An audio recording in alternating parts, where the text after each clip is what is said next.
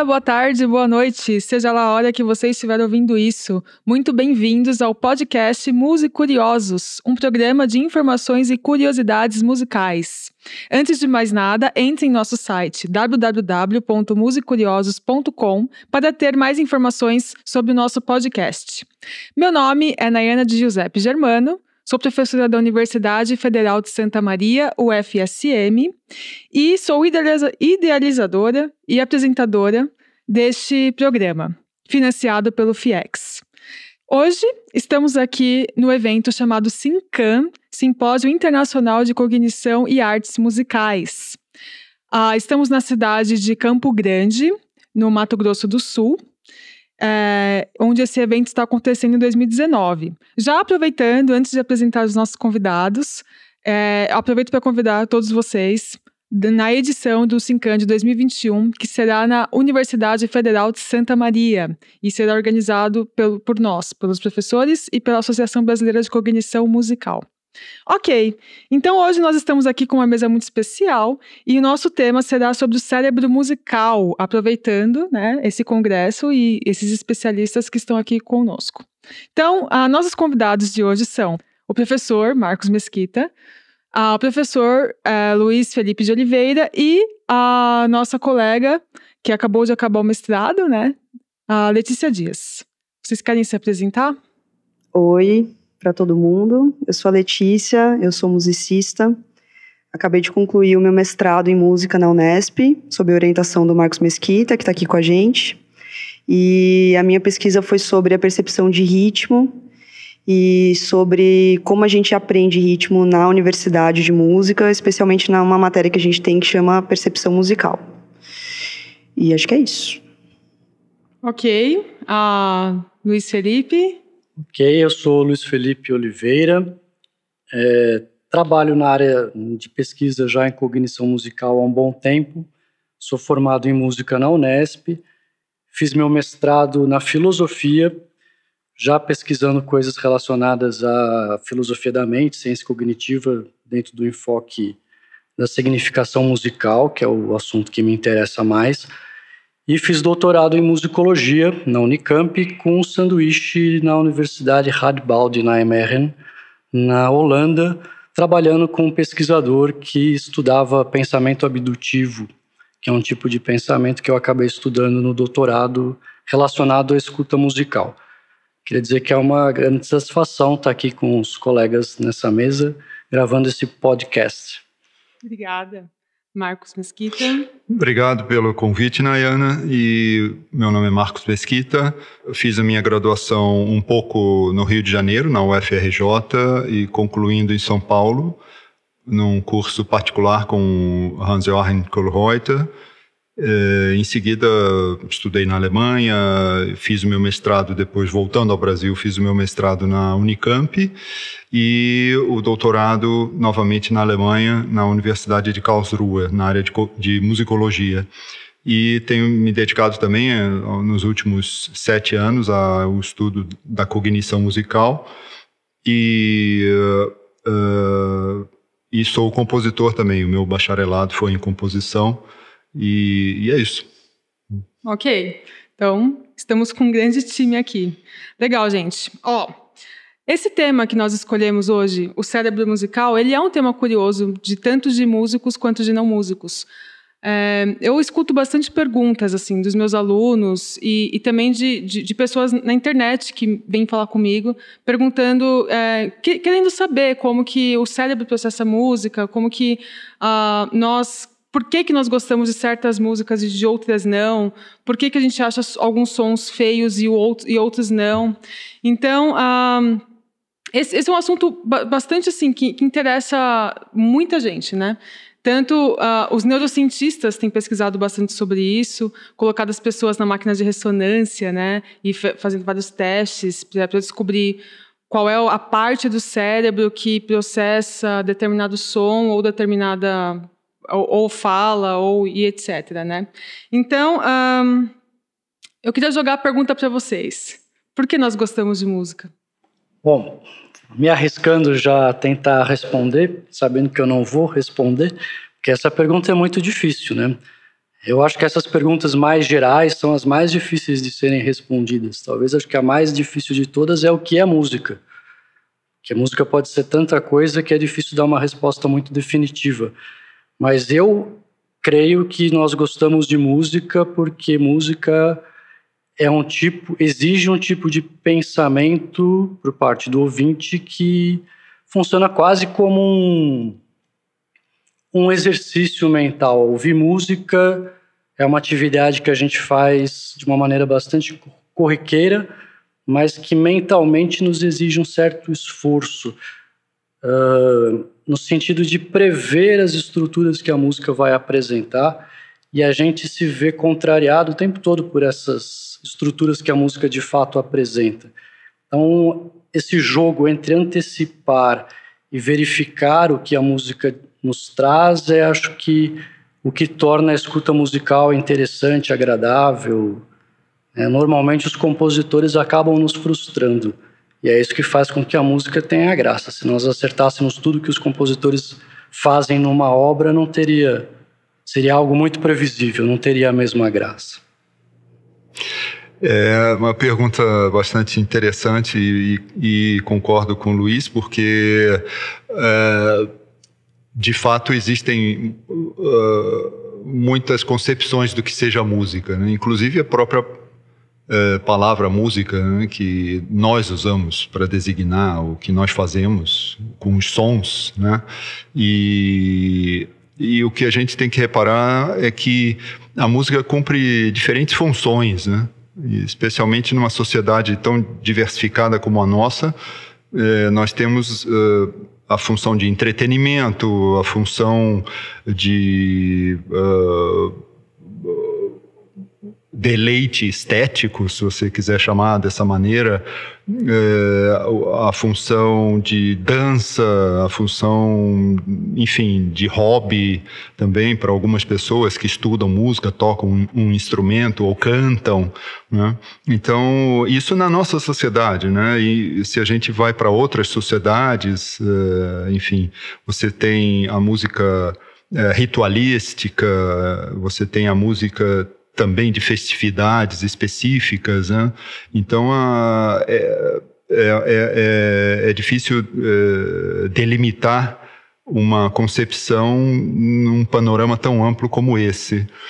É, de qualquer maneira, eu acredito que é, o, o, o, ser humano Uh, seja lá em que cultura ele viva, ele uh, constrói artefatos sonoros também, né? não somente artefatos é, em, em, três dimensões, como uma escultura ou como uma casa, mas ele também constrói artefatos no decorrer do tempo. Né? E a música é talvez a, a, a arte que mais lida com o tempo. Né? Claro que uma narrativa, uma narrativa literária também lida com o tempo, o teatro lida com o tempo, mas a música, eh, ela, ela por lidar com sons que, que são, em essência, absolutamente efêmeros, eh, é, é a arte temporal por excelência. E, e e nessas diferentes manifestações que nós temos em, em, diferentes culturas e na nossa cultura mesmo, é, eu acho que é, o objetivo, um dos objetivos da música é, é levar ao, ao, ser humano diferentes contatos com diferentes realidades. Né? Pode ser uma, uma realidade sonora, pode ser uma realidade religiosa, pode ser uma realidade de entretenimento e, e essa e o fato da música uh, ser poder ser escutada de diferentes maneiras em diferentes momentos da nossa vida e no, do nosso dia a dia faz com que ela seja tão fascinante, né? porque ela não tem um significado tão preciso como, de forma geral, as palavras têm. Né? É, claro que uma letra de música é uma coisa, né? É, é, a letra ela está numa outra realidade é, de significados, né? Mas os sons da música eles eles têm um, um, uma abrangência própria e essa abrangência é muito vaga e essa, eu acho que essa vagueza é, que fascina o ser humano e faz com que o ser humano é, queira escutar uma determinada música várias vezes e queira cantar uma música várias vezes e queira usufruir aquela música de diferentes maneiras, né?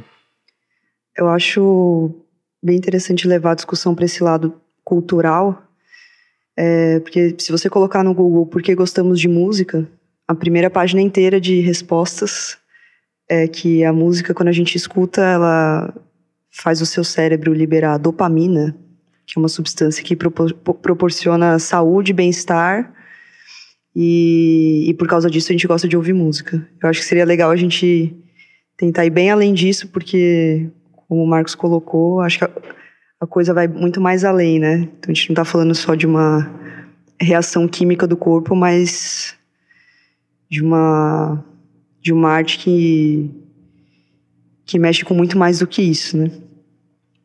Do que a química do cérebro, né?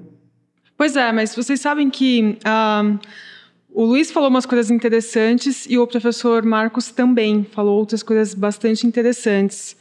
É, por exemplo, o professor Marcos falou sobre o entretenimento, né, que a música causa. Uh, às vezes, vocês não acham que. Eu não sei, né? Eu estou pedindo a opinião de vocês. assim. Vocês não acham que quando a música é levada só por esse caminho do entretenimento, ela acaba ficando em segundo plano frente à neurociência, frente a outras ciências ou a outras áreas? Um, não sei, tem um estudo do MIT que eu estava lendo esses dias, de 2016, que eles por causa disso, assim, eles propuseram pesquisar qual é a parte do cérebro que processa música. Então, eles gravaram vários sons, assim, que ia desde cachorro, som de cachorro latindo, quanto vidro quebrando, pessoas falando, tipos de sons variados. E sons musicais.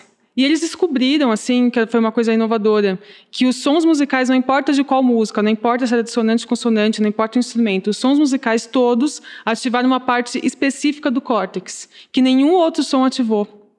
Então, uh, eu não sei. Uh, eu acho que música é muito mais do que qualquer entretenimento, apesar de ser visto assim na sociedade, né? Uh, outra coisa também que, que o professor, acho que foi o professor Marcos que disse sobre a cultura, né? É, essa coisa de música cultural é um, é, é um, é um ponto que devemos cuidar, né? Porque se a gente pensa sons agradáveis e sons desagradáveis, ou então músicas que tenha refrão, porque nosso cérebro gosta de repetir. Nosso cérebro gosta de ouvir o que a gente já ouviu antes, né? Tem estudos que provam isso também. Que tem o refrão que a gente consegue memorizar, que a gente consiga repetir.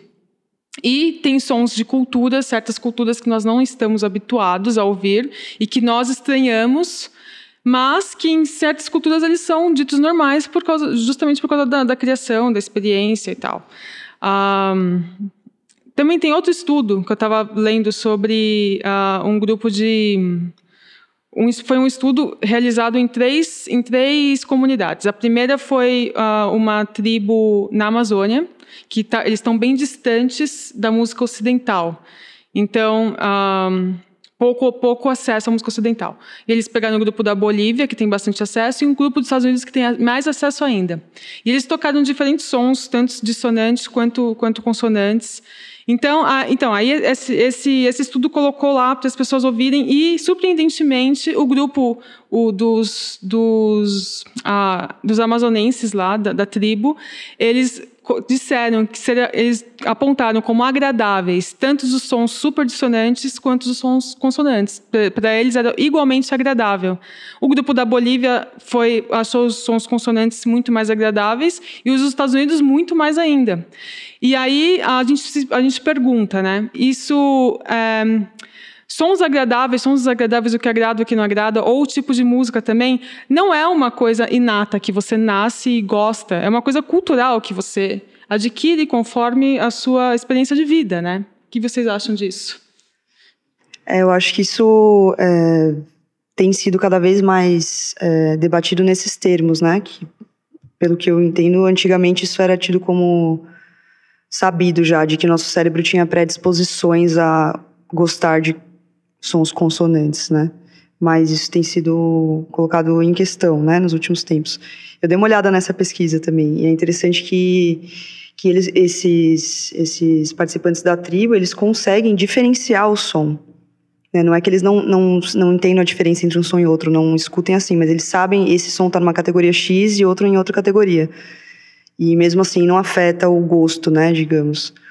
É, isso é uma questão bem legal, eu, eu, pesquisei isso durante o mestrado, que é, que é o termo enculturação, que é, que é justamente esse processo de você absorver informações do ambiente de forma inconsciente e automática, né, diferente do treino, que você conscientemente vai ali para desenvolver uma certa habilidade, mas é, é esse processo de você estar ali naquele ambiente ouvindo aquela música desde que você nasceu e isso vai vai construindo seu repertório, né, musical. E é impossível que que esse seu repertório não influencie na, na sua escuta, né?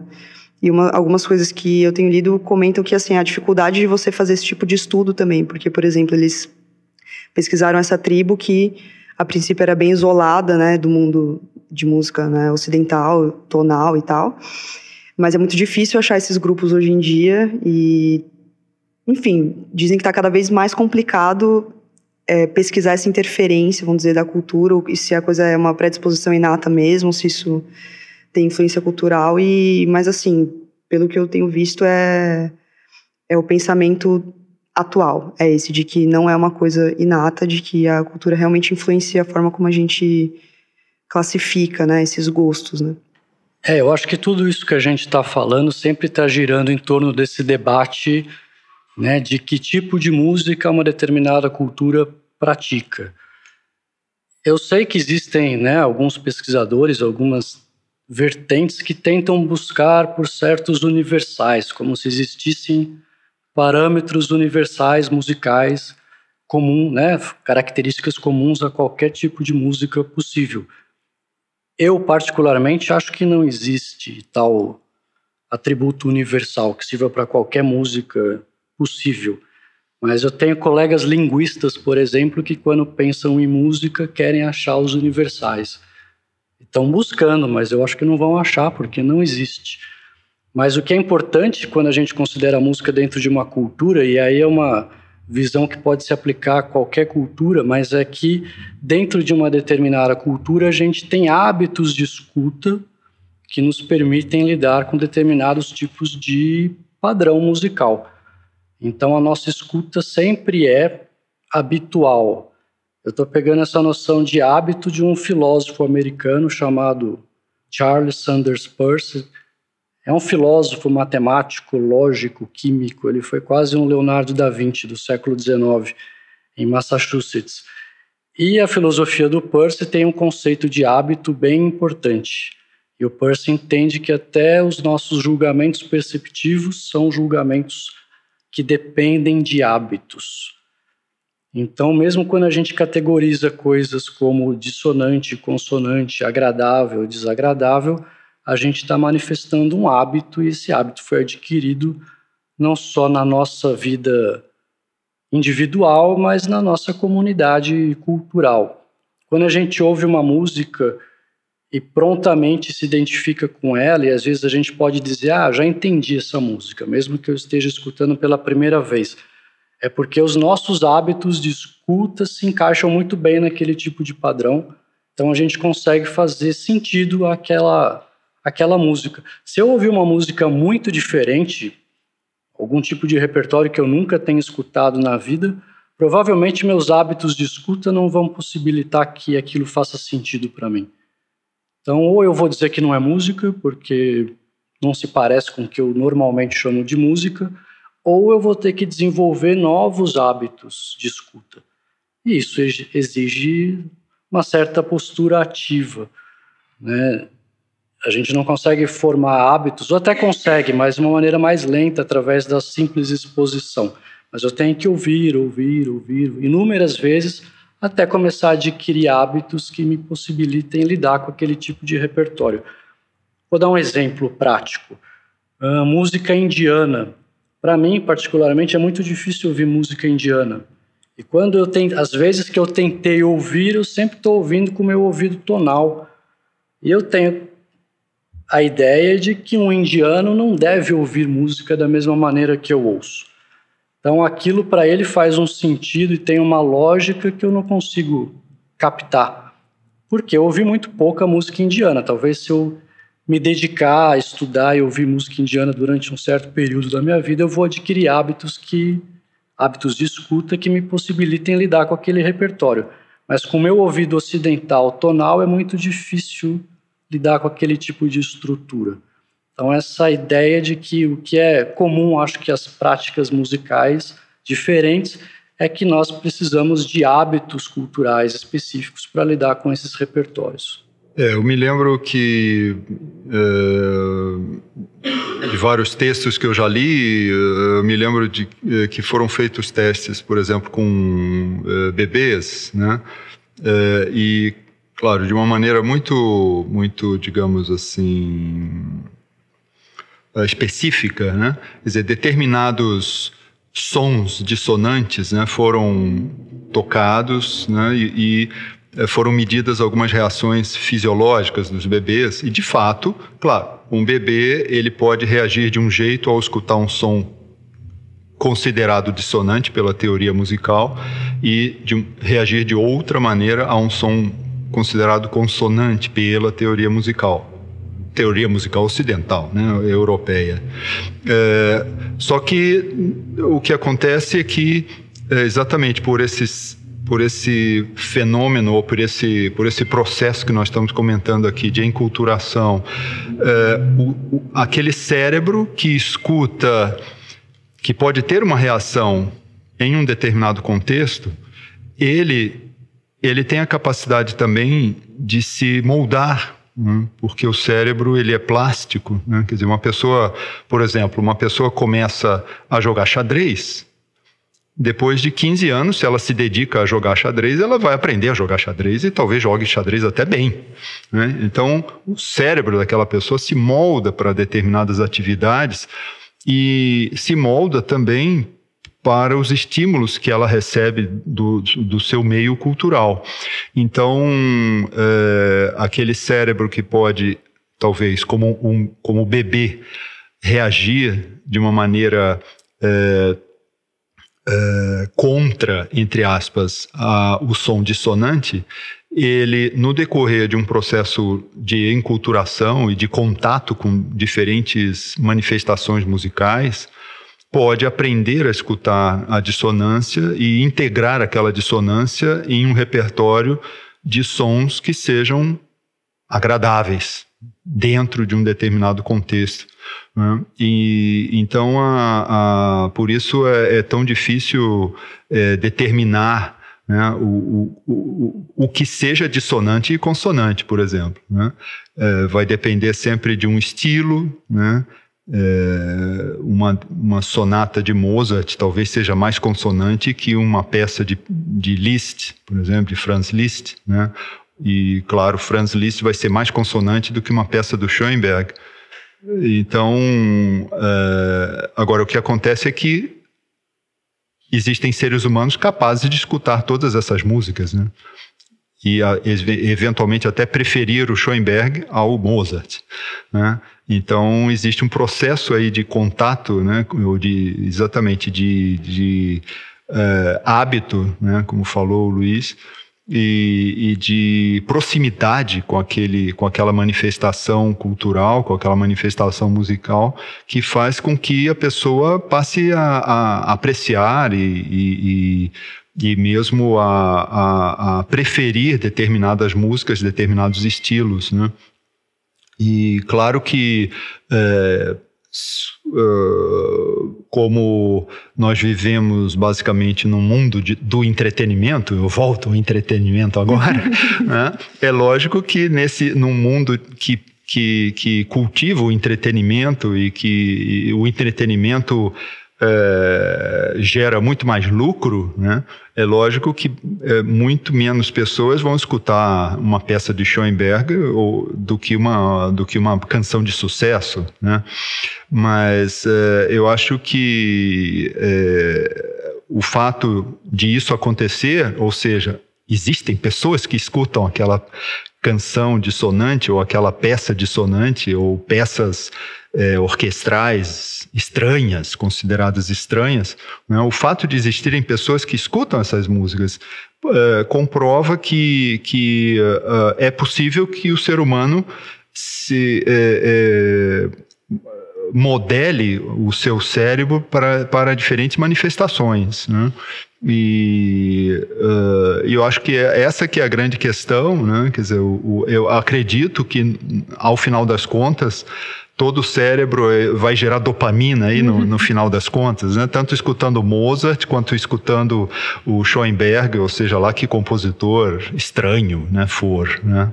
Uhum. Queria compartilhar uma experiência pessoal que acho que tem a ver com isso, que até eu entrar na faculdade de música eu não, não tinha hábito de ouvir jazz, não, assim conhecia muito superficialmente e aí com o estímulo dos meus colegas e dos professores, eu comecei a conhecer um pouco do repertório. Eu tinha muita dificuldade, eu realmente não gostava, assim, de forma geral, seja qual for a época, assim, do, do estilo, né, de jazz. E, mas eu me esforcei bastante, porque eu achava que ali tinha coisas interessantes, apesar de eu não ter facilidade para ouvir, né. E eu acho que aconteceu realmente isso, assim. Eu entrei na faculdade em 2008 e hoje eu consigo, não com esforço, mas com prazer, ouvi muitos estilos de jazz, não todos. O free jazz, por exemplo, para mim é uma dificuldade ainda. Mas eu acho que essa postura ativa que o Luiz comentou é interessante porque é, realmente você gostar de jazz, por exemplo, né, aqui no Brasil, só pelo que for tocar de jazz na novela vai ser difícil mesmo você se aproximar, né? Então, se tem qualquer interesse, acho que vale a pena você ir um pouco atrás e aproveitar que a gente tem acesso a qualquer tipo de música na internet e tal e tentar se aproximar um pouco do, de outros estilos, assim, né? Eu via isso às vezes com alunos, né? Uma certa resistência a ouvir coisas diferentes do que eles já conheciam, né? E, e aí eu gostava de insistir porque justamente eu passei por esse processo muito legal de, de descobrir novas músicas, né? Eu falei assim, ah, não, não gosto dessa música. Não, mas espera aí, tenta um pouquinho, assim, acho que você vai... E, e no começo, pelo menos para mim, era realmente um esforço, mas essa coisa da plasticidade eu acho que eu, eu senti na prática nesse caso, porque é, se transformou para mim, assim. Tenho esperança que eu consiga ouvir free jazz daqui a uns anos, por exemplo. Mas enfim, acho que é uma coisa que é possível acontecer. É interessante, né? Voltando à questão do entretenimento que o Marcos acabou de comentar, que a Nayana tinha falado no começo, a gente, né? Se a gente pegar as definições de senso comum, eu, eu sempre brinco que quando eu entrei na faculdade eu sabia o que era música e quando eu saí da faculdade eu não sabia mais. Continuo sem saber até hoje. É, mas porque a gente às vezes tem uma visão muito, né, o senso comum em geral, de, de um certo estilo de música e associar isso com o todo que a música pode ser.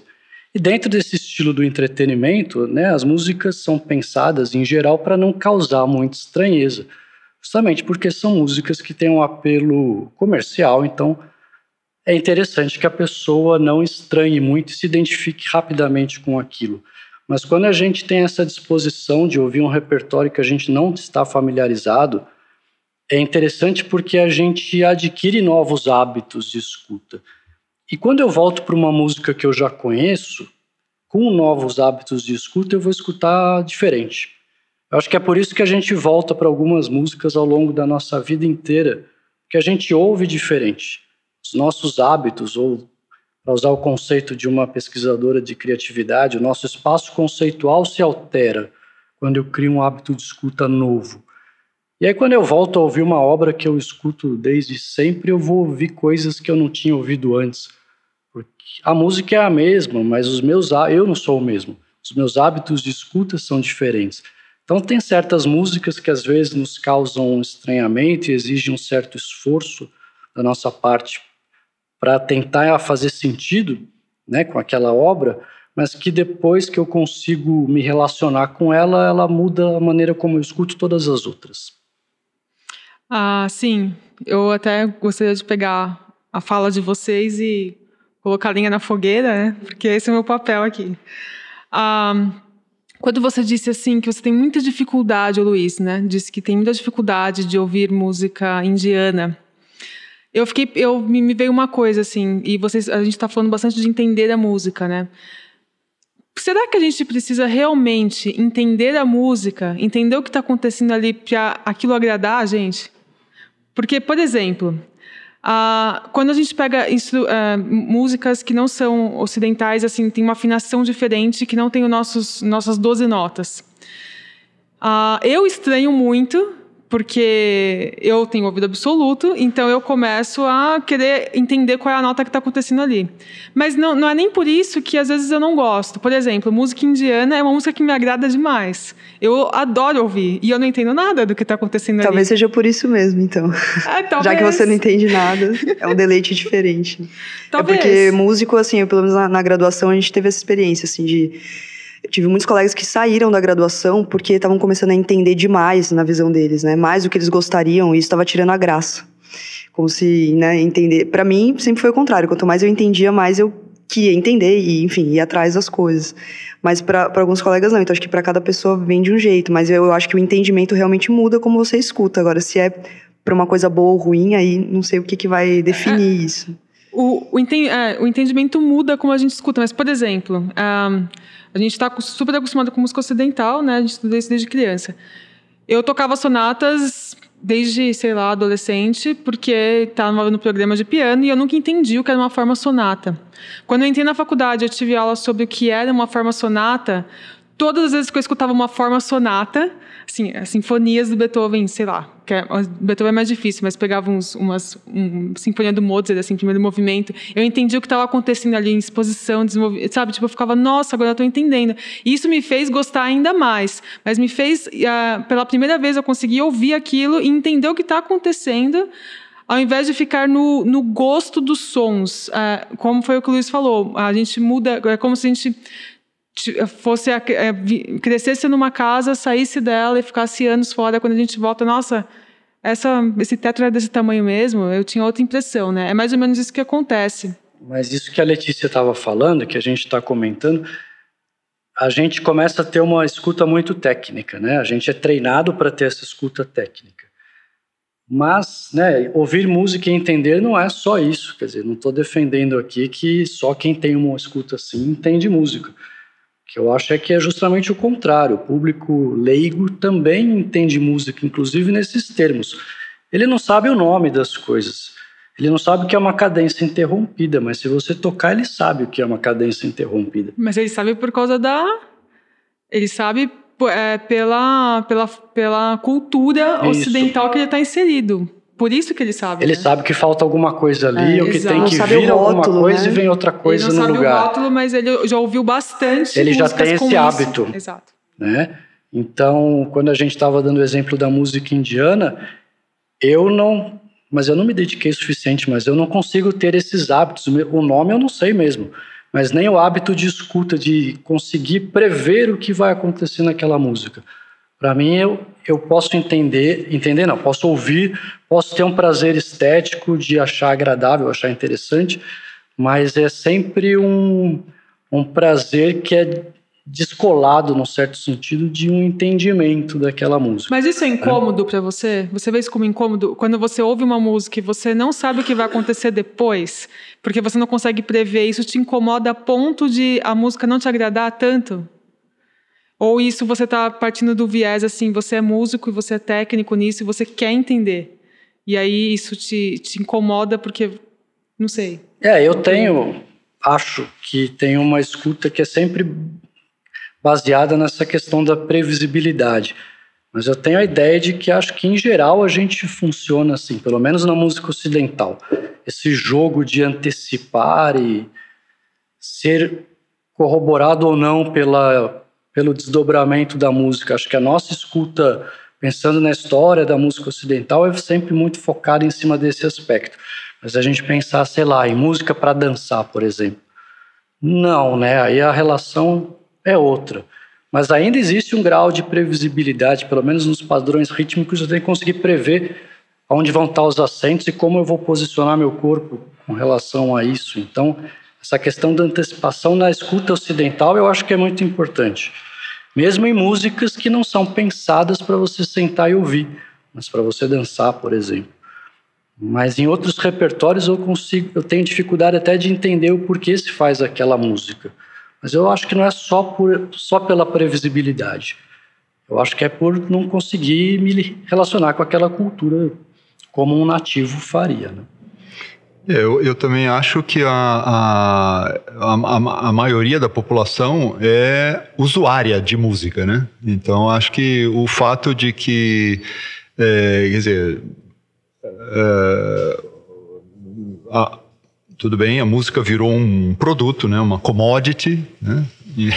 Então, a, quer dizer, a, mas eu não acho que a, que a maioria da população compreenda exatamente o que seja uma canção, o que seja uma forma canção, né? ou, ou eventualmente até mesmo o que seja um saxofone, né? o que seja um baixo elétrico ou um baixo acústico. Né?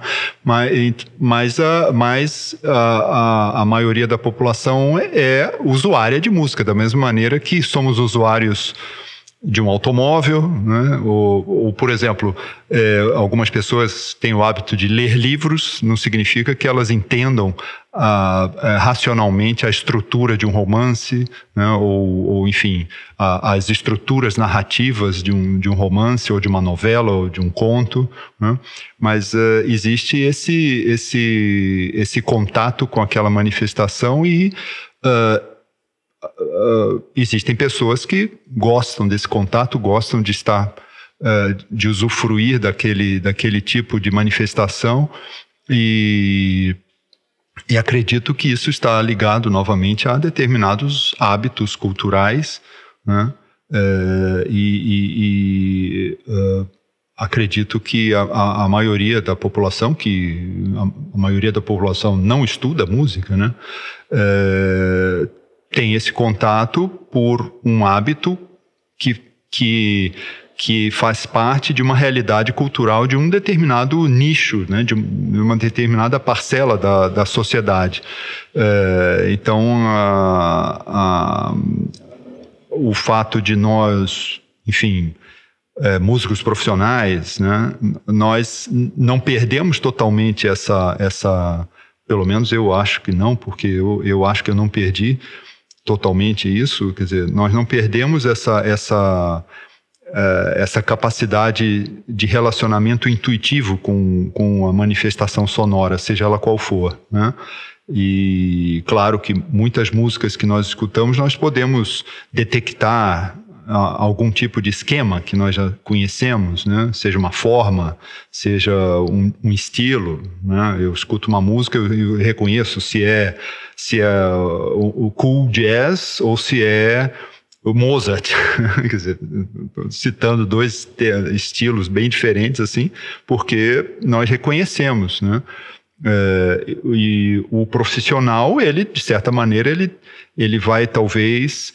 É, uh, racionalizar determinadas coisas, ele vai classificar determinadas coisas. Uh, agora, uh, se essa escuta racional vai impedir alguém de, de, de ter um pouco de fantasia, aí eu já acho que começa a ser um problema, né? um problema meio patológico. Né? Eu acho que a fantasia continua existindo. Nós podemos negá-la por alguma razão que eu não sei qual é, mas a fantasia continua existindo, a, o, devaneio, né? Assim, você escutar uma música e, e, simplesmente se deixar levar pelas sonoridades, pelos sons, né? E não e não escutar sempre racionalmente, né? Acho que isso, acho que a maioria dos músicos, a, eu espero, ainda que ainda tenha essa fantasia. É, eu né? acho que são fases, pelo menos para mim, teve uma fase muito é difícil, que eu quase larguei tudo também, porque eu não conseguia ir num barzinho com música ao vivo e me sentir bem.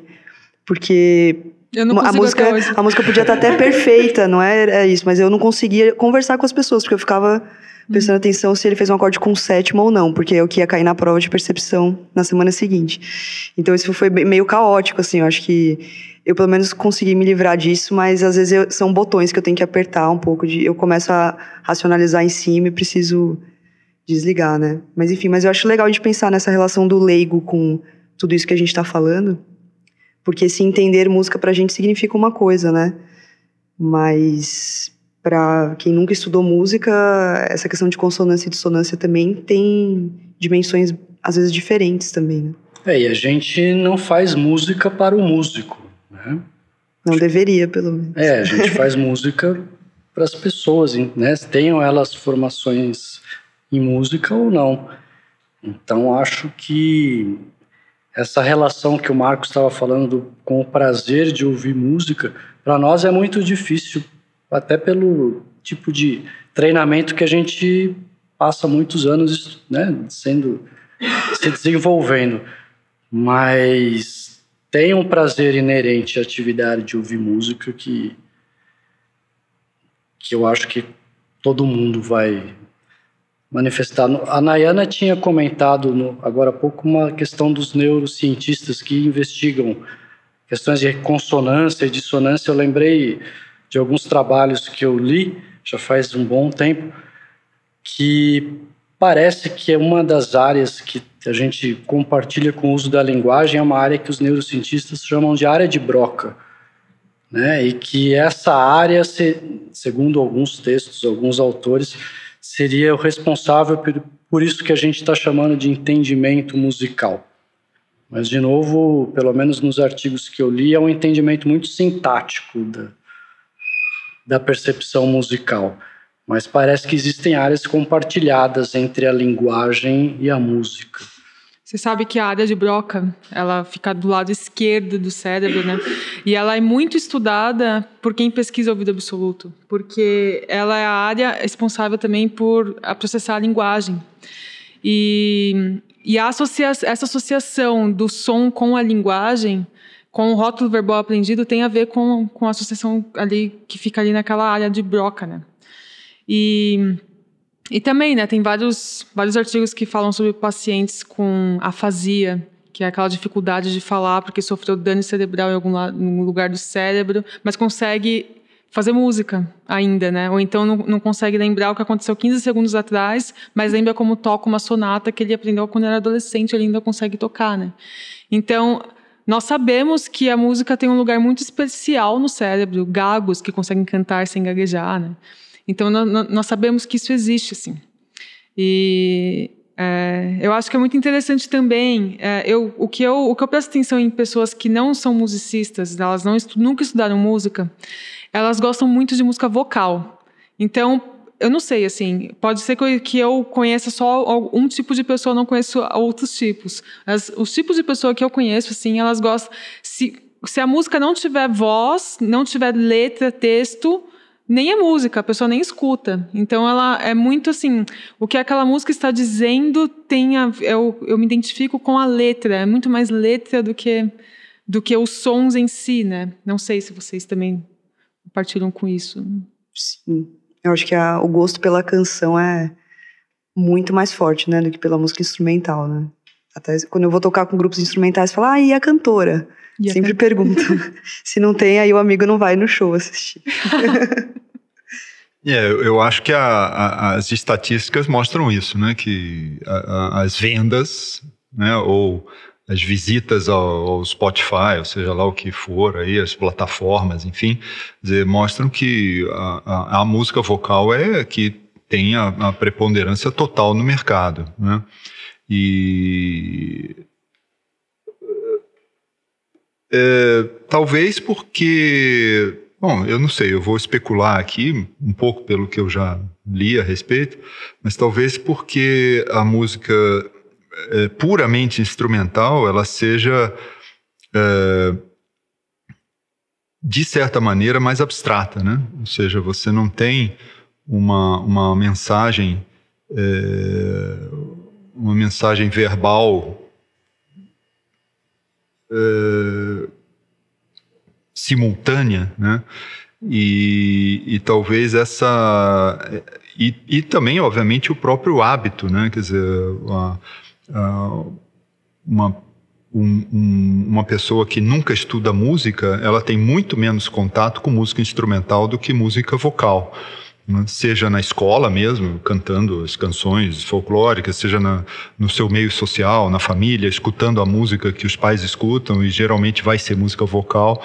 Então, uh, uh, acredito que a maioria das pessoas se, uh, estabeleça essa relação com a música como aquela música que ela está acostumada a ouvir, né? E, e, e de fato É, dizer, as pessoas pensam sempre na, nessa música que tem uma mensagem, né? uma mensagem, seja triste, seja alegre, seja de uma crônica social, seja, enfim, qualquer que seja o, o estilo da letra, né? ou eventualmente até uma letra política, é, enfim, e, então essa mensagem, essa mensagem é, da, da, língua é muito importante também, né? E, pra, e talvez a, a, essa convivência das pessoas com, com, com essa mensagem é, linguística desde o início da sua vida faça com que a maioria se dedique ou, ou enfim ouça mais música vocal e repito a, a música instrumental pura né, ela ela talvez porque ela não tenha essa essa essa mensagem sólida né, ela seja um pouco mais difícil de escutar né? E, eu, eu acho que até hoje, uh, para muitos músicos formados, músicos com estudo, é difícil escutar uma música instrumental que dure uma hora e meia, por exemplo. Né? Ah, uma, uma sinfonia de Mahler, por exemplo, né? é, uma, é uma tarefa. Né? Você tem que sentar e escutar durante uma hora e, uma hora e vinte minutos uma, uma obra instrumental. Mas né? uma, uma obra vocal também, uma ópera. É muito difícil de escutar para quem não, ah, não está habituado. É vocal, mas tem uma história, tem encenação, tem teatro, e mesmo assim. É. Sem dúvida, sem dúvida. Mas a, a então, a, mas a, essa, eu acho que essa, essa, essa questão né, da, da, música instrumental ser ter um, uma, uma qualidade mais abstrata, né, talvez é, torne a música instrumental mais desafiadora para a maioria das pessoas e, e, e, algumas pessoas talvez até desistam antes de tentar. Né? Muito legal, gente. Então, vamos para o nosso segundo bloco? Nosso segundo bloco é o Escuta Só, para finalizar o nosso episódio. Uh, cada um de nós sugere uma música para o ouvinte que tenha relação com o que nós, nós dissemos, que vocês acham que eles vão gostar de ouvir e, e etc. Posso começar? Então, vamos lá. Eu não vou sugerir uma obra específica, eu vou sugerir um tipo de música, um gênero, que é a ópera de Pequim. A Ópera de Pequim é uma forma de teatro chinês que surgiu no final do século XVIII. E ela combina música, performance musical, mímica, dança, acrobacias. Tem mais de 1.400 obras no repertório e são baseadas em histórias da China, do folclore, da vida contemporânea. E é muito engraçado uh, a maneira como os cantores cantam. A gente está acostumado com a nossa ópera ocidental, é totalmente diferente. Os instrumentos da orquestra também, várias vezes, são totalmente diferentes, com outra afinação, com outro, com outro tipo de, de abordagem. E é muito interessante para quem quer ouvir coisas de outras culturas, em tudo, baseado em tudo isso que nós dissemos aqui. Foi muito é interessante. Uma época eu dava aula em, em escola e eu tinha muito aluno oriental na sala, mais da metade, assim. E um dia eu mostrei essa ópera para eles de Pequim. E além deles gostarem muito, eles entenderam toda a letra do trecho lá e ficaram traduzindo para os colegas. Então foi, foi muito bacana, assim, né? A gente lida, eu dando aula para eles, aula de música ocidental, quando na verdade a cultura deles, da, da, mais, da maior da, mais da metade da sala ali, não era, era outra, né? Então, foi muito interessante esse dia. Então, é essa é a minha dica pra, para os ouvintes. Bom, eu queria sugerir, na verdade, duas músicas para fazer uma comparação, que quando eu vi que a gente ia falar sobre isso de consonância e dissonância, na hora me veio uma versão maluca de uma música muito conhecida. E aí a sugestão é o seguinte, ouvi Asa Branca, ouvi de novo, eu sei que todo mundo conhece, mas tem lá no YouTube a versão original que é do Luiz Gonzaga, do Humberto Teixeira, é de 47, né, essa música. E tem uma versão que a Elis Regina gravou em Montreux, no Festival de Jazz, e, e é a última música do show que o Hermeto tocou num, num Yamaha, um piano elétrico. E, enfim, é a Asa Branca que todo mundo conhece, mas ela ficou assim. Claro que aí entram outras questões de arranjo, tem toda a parte rítmica também, mas para mim a palavra que vem é dissonância, então acho que seria legal tem no YouTube também essa versão. É, seria legal só para efeito de comparação, assim, pensar como é uma música assim, um, sei lá, bem consonante, digamos, bem agradável para todo mundo, bem conhecida, com uma um arranjo que traz ideias bem diferentes assim. E claro que a Elis Regina vai na onda e canta de formas bem diferentes também do original, mas o que ele faz com a harmonia nessa música é bem bem diferente do que a gente está acostumado. Acho que vale a, a comparação para pensar no que, que seria dissonância.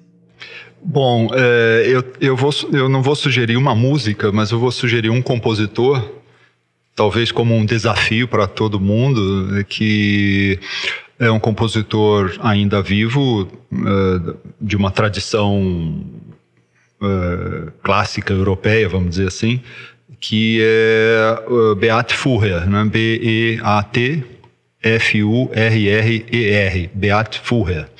É, eu acho as obras dele muito interessantes e uh, ele, ele explora aspectos rítmicos também muito interessantes, explora tanto consonâncias quanto dissonâncias, e eu acho é um, é um, é um, um, um desafio e, para mim, também está se tornando um prazer escutar Beat Furrer.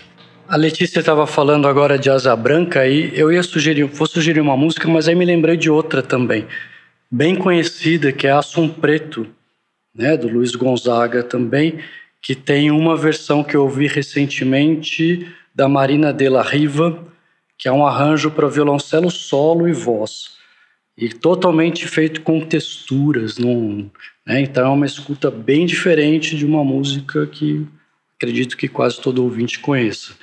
Então esse arranjo é interessante, eu sugeriria ele. Mas tem uma, uma música que eu sempre uso em aula que eu acho é uma, é uma piada musical, mas eu acho que ela nos dá várias ideias. Tem um compositor americano chamado Peter Shickley e ele desenvolveu um personagem que chama PDQ que seria um filho perdido de um dos filhos perdidos de Johann Sebastian Bach. E ele desenvolveu várias obras que seriam de autoria desse PDQ Bar, que são obras sempre com apelo humorístico, então piadas musicais. E ele tem uma peça que eu acho muito interessante que se chama New Horizons in Music Appreciation. Acha no YouTube, é fácil de encontrar, né? Novos Horizontes da Apreciação Musical. E é a Quinta Sinfonia de Beethoven. Mas é como seria a Quinta Sinfonia de Beethoven se nós precisássemos que alguém nos explicasse o que é a Quinta Sinfonia de Beethoven? Então, é uma Quinta Sinfonia de Beethoven com uma narração. Basicamente, como se fosse um jogo de futebol americano mas tem um narrador que fica: olha lá, olha lá, vai entrar o tema, vai entrar o tema, olha o tema, apareceu. O que, que você acha, John? Que ótimo. Desse trompista? Ah, eu acho que na temporada passada ele jogou melhor, mas nessa temporada. então é uma. Como seria se nós precisássemos que alguém nos explicasse o que está acontecendo na música? Narrador eu acho que é uma, futebol, assim. é, é uma sacada genial. Eu acho que é Vale procurar no YouTube. Ou como seria um músico bem ra racionalizando bastante é. uma escuta. Dentro da mente dele talvez fosse assim, né?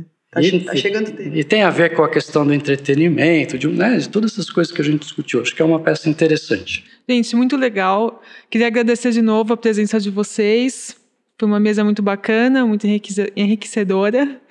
Uh, falar para os nossos ouvintes mais uma vez dicas, sugestões, questões ideias para temas, mande nos e-mail a musicuriosos@gmail.com. Não deixe de nos escrever. É, obrigada e até uma próxima. Obrigada. Obrigado. Obrigado, até a próxima. Obrigada por ouvir o nosso episódio. Espero que vocês tenham gostado e gostaria de agradecer ao FIEX, Fundo de Incentivo à Extensão da Universidade Federal de Santa Maria, que está financiando este projeto. Uh, pedir para vocês entrar no nosso site para mais informações, www.musicuriosos.com. E também gostaria de agradecer aos bolsistas Jéssica Brucker e Marcos Klein, que tornam este podcast possível. Muito obrigada.